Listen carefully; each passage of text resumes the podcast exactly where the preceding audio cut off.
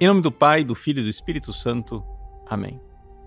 Meus queridos irmãos e irmãs, no Evangelho de hoje, Jesus é, entra um pouco em debate com a multidão que o segue. Por quê? Porque ele já está há um bom tempo preparando as pessoas para ter verdadeira e profunda fé. Ele já decidiu ir para Jerusalém. Estamos no capítulo 11 de São Lucas. E no capítulo 9 de São Lucas, Jesus decide com toda firmeza que ele vai subir para Jerusalém para ali morrer pelos nossos pecados.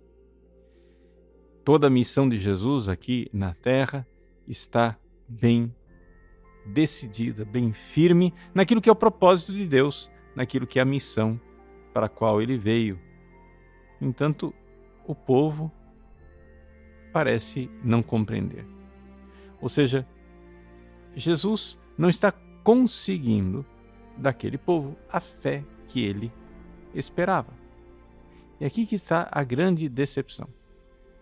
Ou seja, Jesus fez milagres. Jesus apresentou ao povo ensinamentos sublimes. Jesus expulsou os demônios. Mas para que tudo isso? Para que a multidão cresce e compreendesse quem ele era.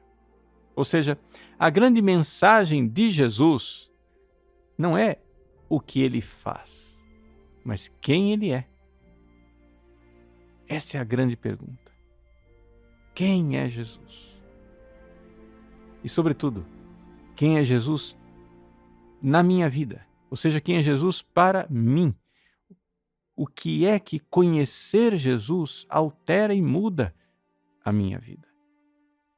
Jesus veio, veio para nos resgatar, veio para mudar a nossa vida, para que nós tivéssemos um relacionamento com Ele. Ao povo, o povo, ao contrário, o que é que faz? Vai atrás de Jesus, mas na verdade o que eles querem são milagres. É? Jesus, um pouco desolado diante dessa situação de falta de fé, diz que essa geração má busca um sinal, mas nenhum sinal lhe será dado.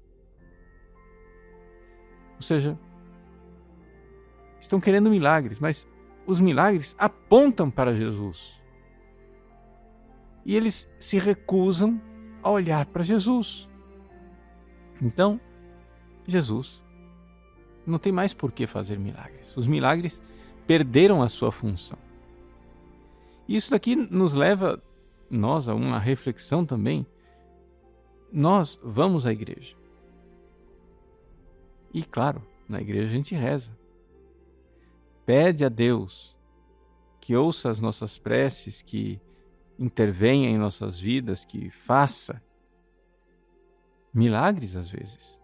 Sim, quem de nós já não pediu um milagre? Já não pediu uma cura prodigiosa? Já não pediu uma intervenção divina diante de uma necessidade? E Deus, generosamente, bondosamente, misericordiosamente, muitas vezes ouve aos nossos rogos, escuta os nossos pedidos, atende às nossas orações. Mas Ele faz isso faz isso esperando de nós que nós olhemos para o seu coração. Ou seja, o Deus dos dons espera que nós não fixemos nosso olhar nos seus dons, mas olhemos para o coração de onde brotam esses dons. Porque é lá que está a nossa salvação. Lá está a nossa felicidade. Deus quer que nós o amemos porque sabe que serão felizes aqueles que o amarem. Imagine aqui a situação é, de uma noiva. Essa comparação é usada pelo próprio Santo Agostinho. Uma noiva que recebe do seu noivo um presente, quem sabe um anel de noivado. Essa noiva insensata recebe o presente e se esquece do noivo. Vamos imaginar que o noivo vem visitá-la bate à porta. A serva vai até a porta para ver quem é e diz: Fulana, olha, o seu noivo está aqui. E a noiva, louca, enfatuada com o um anel, apaixonada pelo dom e esquecida do noivo, diz: Ah, diz para ele que agora estou ocupada. Estou aqui, olhando para o anel. Veja, nós olhamos para os dons de Deus e esquecemos o Deus dos dons. Nós somos essa noiva insensata que, hipnotizada pelo presente que ganhou, esquece o coração de onde saiu aquele presente. Jesus, neste Evangelho, está aqui olhando para a multidão e enxergando que na dureza do coração dessa multidão eles não são capazes de enxergar que os dons que ele deu, os milagres que ele operou, os prodígios que ele realizou, são sinais, sinais que apontam para o coração bondoso, misericordioso e amoroso. É movido por este coração, por estas chamas de amor, essa fornalha ardente de caridade que nosso Senhor sobe e sobe a Jerusalém para se oferecer em sacrifício por nós. Por isso, o derradeiro sinal, o sinal inequívoco que ele quer oferecer é o sinal de ele morrer na cruz e ao terceiro dia ressuscitar. Como Jonas, que ficou três dias no ventre da baleia. Se não entendemos o sinal do amor de Cristo na cruz, o sinal do seu amor subindo para Jerusalém, então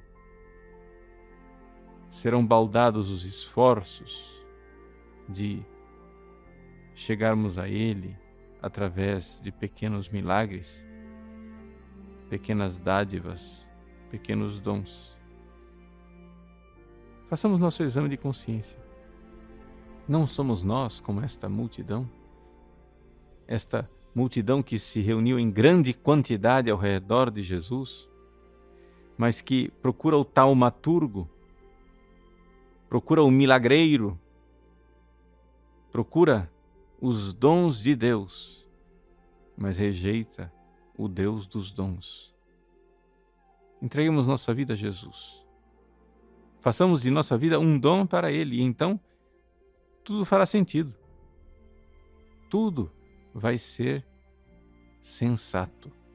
Tudo vai ter uma razão de ser. E nós, com Ele, subiremos não somente a Jerusalém, mas para o céu e para a glória que Ele preparou para nós. Deus abençoe você. Em nome do Pai, do Filho e do Espírito Santo. Amém.